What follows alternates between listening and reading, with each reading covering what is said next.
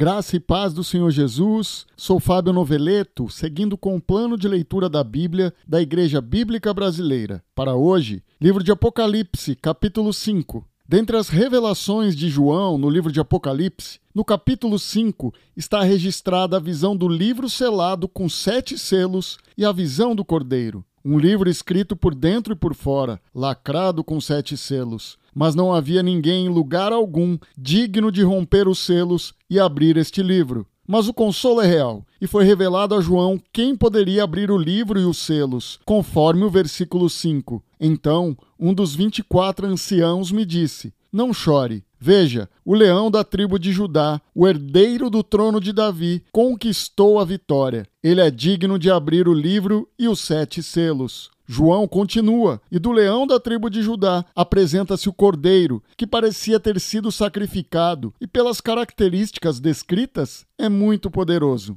Ele recebe o livro e os quatro seres vivos e vinte e quatro anciãos que estavam presentes se prostram diante dele e entoam um cântico novo, conforme parte do versículo 10. Tu és digno de receber o livro, os selos e lê-lo pois foste sacrificado e com teu sangue compraste para Deus pessoas de toda tribo, língua, povo e nação. A partir do verso 10, segue com louvores com milhares de vozes, milhões de anjos e também dos seres vivos. E para finalizar, quero ler o versículo 13. Depois ouvi todas as criaturas no céu, na terra, debaixo da terra e no mar cantarem: Louvor e honra, glória e poder pertence àquele que está sentado no trono e ao Cordeiro para todo sempre. Jesus Cristo é o Cordeiro que foi sacrificado na cruz para expiação pelo perdão dos nossos pecados. Jesus Cristo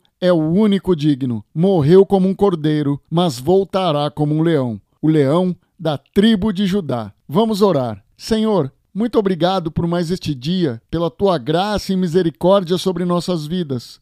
Obrigado por nos fazer conhecida a tua palavra e as revelações que meditamos hoje. Obrigado pela tua presença em nossas vidas. Derrame as suas maravilhosas bênçãos sobre os meus irmãos que estão ouvindo essa devocional. Em nome de Jesus que eu oro. Amém.